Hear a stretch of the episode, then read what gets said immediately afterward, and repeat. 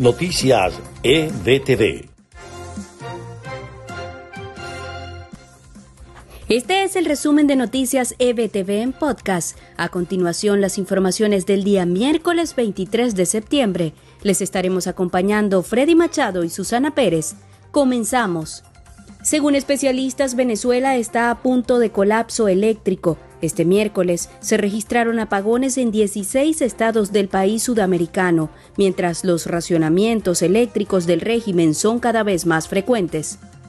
Los crímenes de lesa humanidad perpetrados por la dictadura venezolana que fueron denunciados en el informe de la misión de hechos sobre Venezuela quedaron ratificados ante el Consejo de Derechos Humanos de la Organización de Naciones Unidas.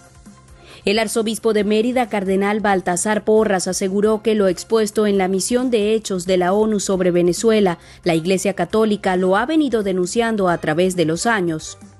Los miembros de las Naciones Unidas enfocan sus esfuerzos en los planes de recuperación económica y social que han sido afectados por la pandemia, la cual también ha afectado la respuesta humanitaria de la ONU y agencias internacionales. Sin embargo, la Cruz Roja sigue asistiendo a los venezolanos a pesar de los retos generados por el coronavirus. Nicolás Maduro utilizó su participación en la Asamblea General de la ONU para hacer nuevamente un llamado al diálogo y criticar la política estadounidense debido a las sanciones que pesan sobre su círculo más cercano. Y en notas de Estados Unidos, Donald Trump aseguró en rueda de prensa este miércoles que tendremos un hemisferio completamente libre y va a suceder más temprano que tarde. Están sucediendo muchas cosas que en este momento no puedo contarles, pero lo haré pronto. El primer mandatario dijo que lucha contra el socialismo en Estados Unidos y hará lo mismo con Venezuela, Cuba y Nicaragua.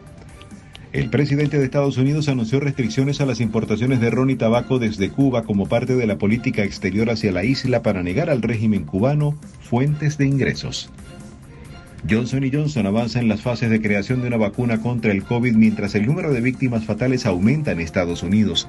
La población latina representa un alto porcentaje de las comunidades más afectadas. Estados Unidos se mantiene como el país más afectado por la pandemia de COVID-19 de acuerdo con el recuento independiente de NBC News. Actualmente se reportan 6.938.656 contagios y 202.466 muertes por coronavirus. Los casos de coronavirus en Florida llegaron este miércoles a 690.499 luego de reportarse 2.590 nuevos positivos y 202 fallecimientos adicionales de residentes en el estado. Este fue el resumen de podcast de EBTV Noticias. Les acompañamos en la producción Marifé Soto y María Gabriela Rondón. En la narración, Susana Pérez y Freddy Machado. Sigan conectados a nuestra programación a través de la página www.ebtvmiami.com y en las redes sociales con nuestro usuario arroba ebtvmiami. Hasta una próxima oportunidad.